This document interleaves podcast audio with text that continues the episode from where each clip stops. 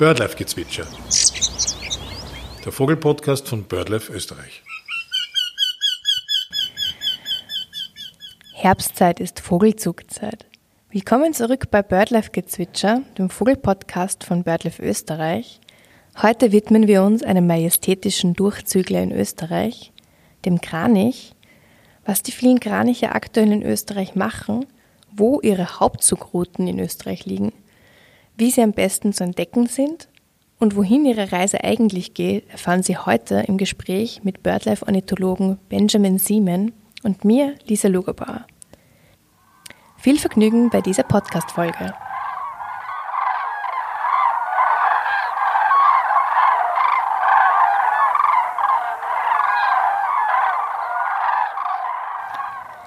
Kurzem werden uns vermehrt Kranichbeobachtungen auf unserer Meldeplattform Ornito.at gemeldet, aber auch im Büro und in den sozialen Netzwerken. Hat der große Vogelzug der Kraniche wieder begonnen? Und seit wann genau sind die Kraniche wieder vermehrt in Österreich zu entdecken?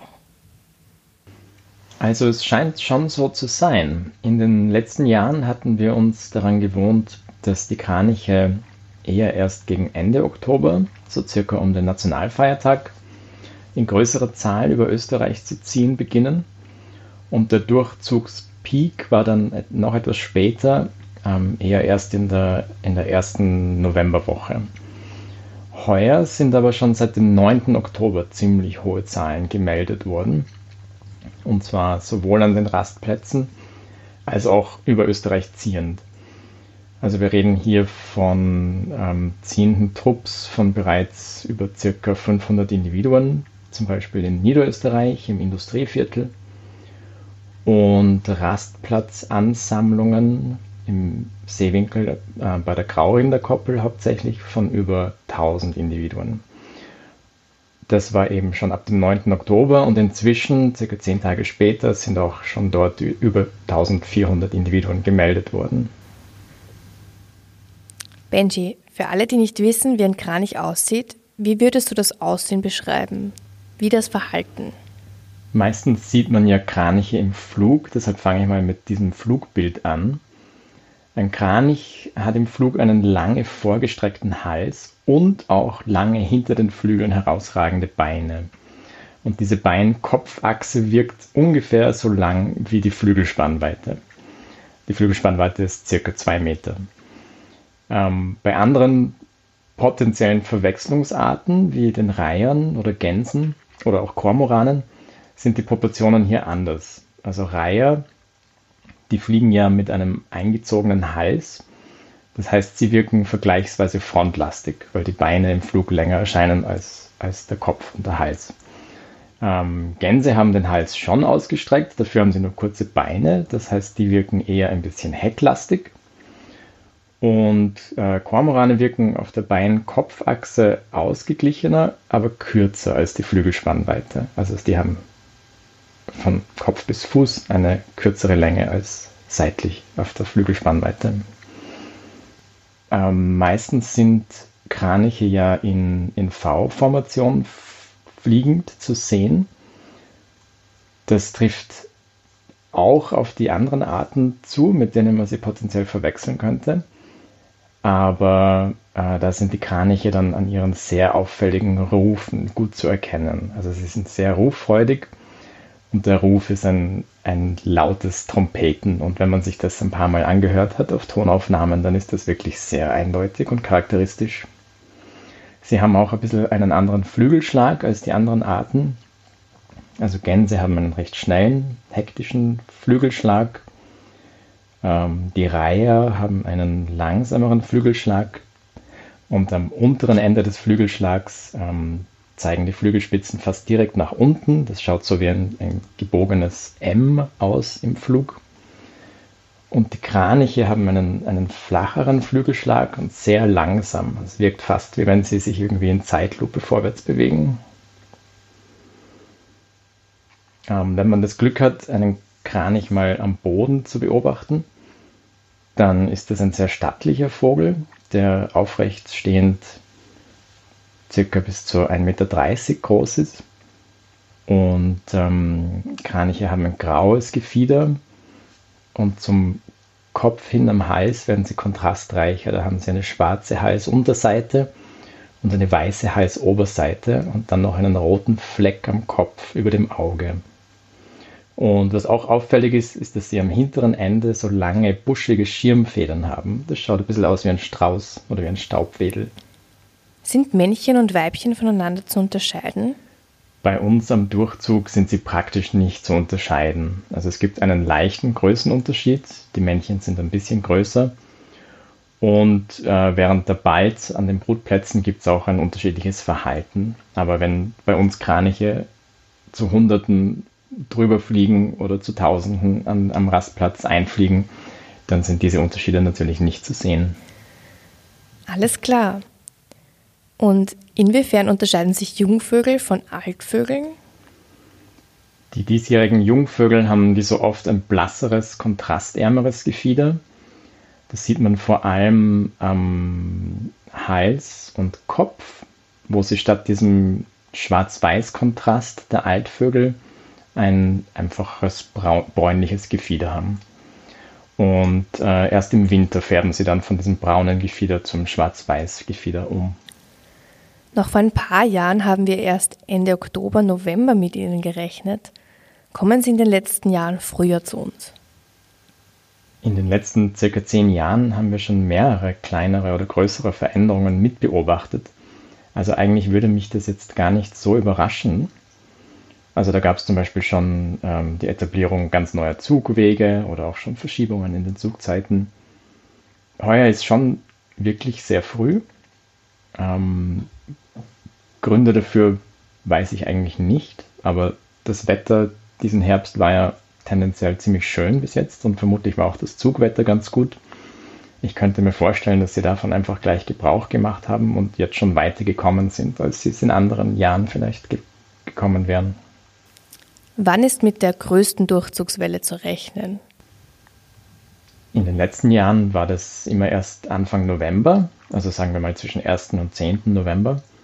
Aber schauen wir mal, wann das heuer sein wird. Nun wissen wir, wann überhaupt mit Kranichen in Österreich zu rechnen ist. Wo aber fliegen die Kraniche? Weiß man das? Ähm, kann man das einschätzen?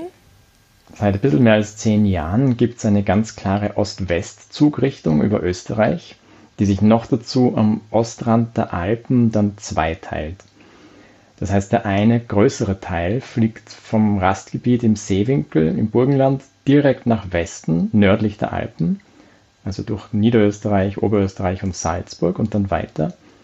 Und der andere Teil fliegt nach Südwesten, südlich der Alpen vorbei, durch die Steiermark und Kärnten.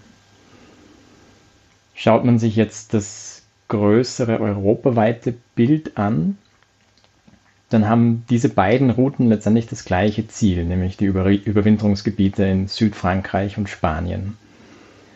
Ähm, vielleicht erkläre ich mal generell, wie die Zugwege über Europa verlaufen. Da gibt es nämlich drei große Zugwege von den, von den größten nordeuropäischen Brutgebieten.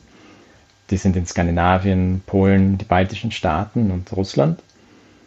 Ähm, einen ganz östlichen Zugweg über das Schwarze Meer und Israel hinunter nach Nordafrika, den können wir einfach gleich einmal ausklammern, weil der betrifft Österreich gar nicht. Ähm, der größte Zugweg, der Hauptzugweg, das ist der westeuropäische Zugweg. Der führt eben von Skandinavien ähm, nach Südwesten durch Deutschland und Frankreich.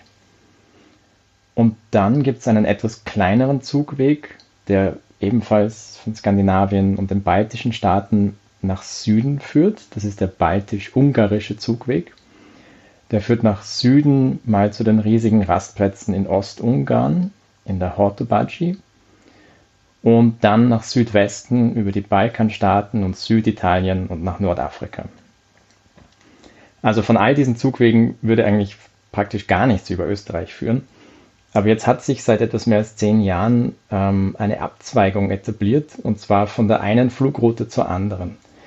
Das heißt, die äh, baltisch-ungarische Zugstrecke, da kürzen plötzlich einige Vögel in Ungarn ab und fliegen nach Westen über Österreich, eben diese Zweiteilung nördlich und südlich der Alpen, und kommen dann mit ihren Kollegen von der westeuropäischen Flugroute wieder zusammen.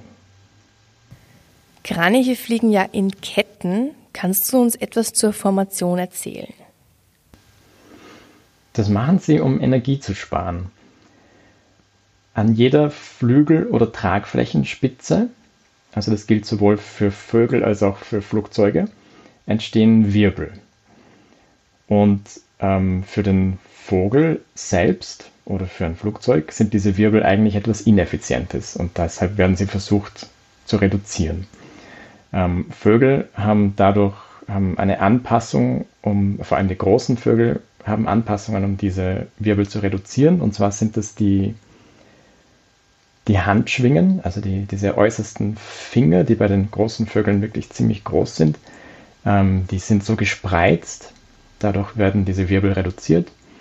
Und äh, bei Flugzeugen wird genau dieser Effekt imitiert und da kennt man vielleicht diese Winglets, diese kleineren Flügel ganz am Ende, die entweder nach oben stehen oder nach oben und unten. Also ähm, für den Vogel selbst ist das etwas Ineffizientes, aber diese, diese Wirbel entstehen trotz, trotz Anpassungen trotzdem. Und für die nachfolgenden ähm, Vögel kann das aber ein Vorteil sein. Ähm, wenn sich dieser Wirbel dreht, dann ist nach hinten versetzt und nach außen versetzt ein leichter Auftrieb. Und wenn sich der Vogel genau dort positioniert, dann hat er einen kleinen Vorteil und kann energiesparender fliegen, weil er eben diesen, von diesem Auftrieb profitiert. Ähm, und genauso ist es dann auch. Also etwas nach hinten und nach außen versetzt ergibt genau diese V-Formation oder Keilformation. Es kann auch einfach eine lange Reihe sein, eine lange schräge Reihe, muss nicht unbedingt ein V sein. Und ähm, was auch interessant ist, ist, dass die Vögel beim Fliegen regelmäßig die Positionen durchwechseln. Also der Vorderste hat natürlich diesen Vorteil nicht. Dem wird irgendwann ein bisschen müde, der fliegt nach hinten und dann ist irgendwer anderer vorne.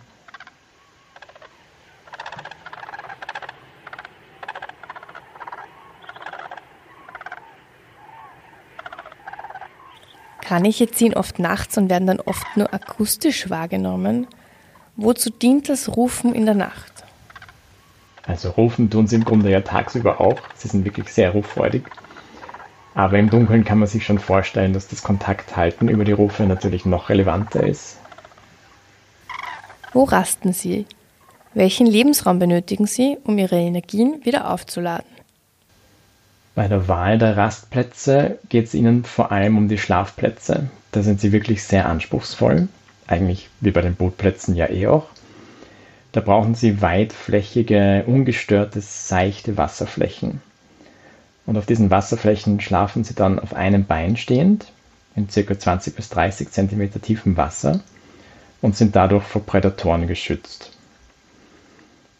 Wenn Sie mal äh, so einen Schlafplatz gefunden haben, die sind natürlich nicht allzu häufig, deshalb sind die großen Rastplätze ziemlich konzentriert, dann fliegen Sie von dort tagsüber in die nähere Umgebung aus, bis ca. 30 Kilometer zu den Nahrungsplätzen.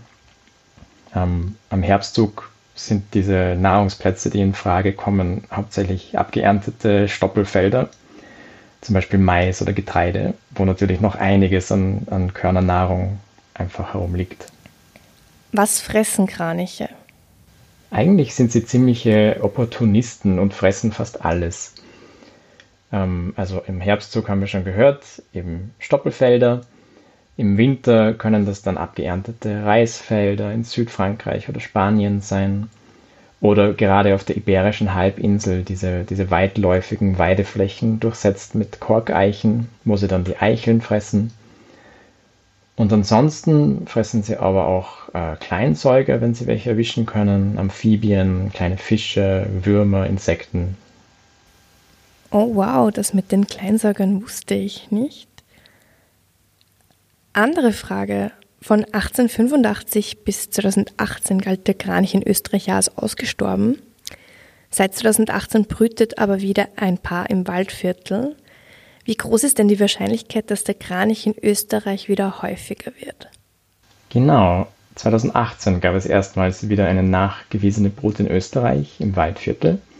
Nach über 130 Jahren, wo der Vogel als ausgestorben galt.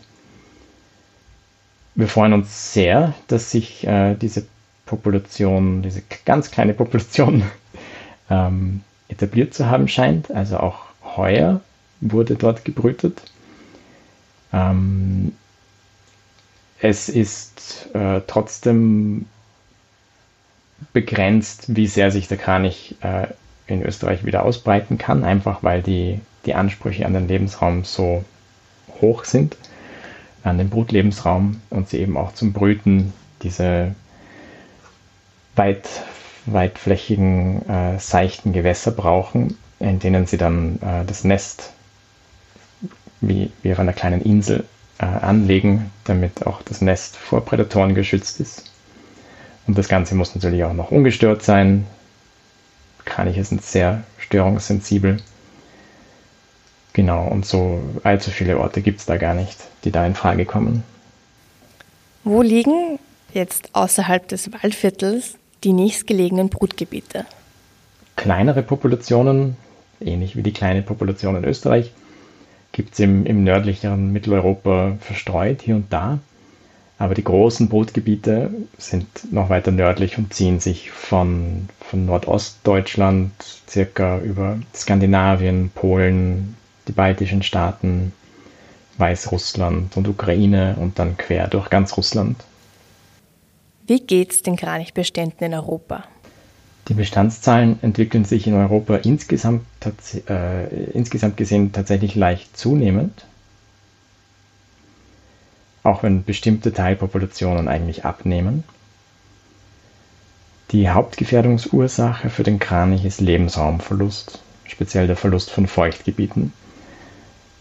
Das ist über Jahrzehnte passiert durch Trockenlegungen, Dammbauten, auch natürlich landwirtschaftliche Intensivierung und die Zunahme in letzter Zeit ist vermutlich aufgrund ähm, der Etablierung von Schutzgebieten, wo diese passenden Bedingungen eben noch gehalten werden und wo die Vögel vor allem ungestört brüten können, rasten können, überwintern können.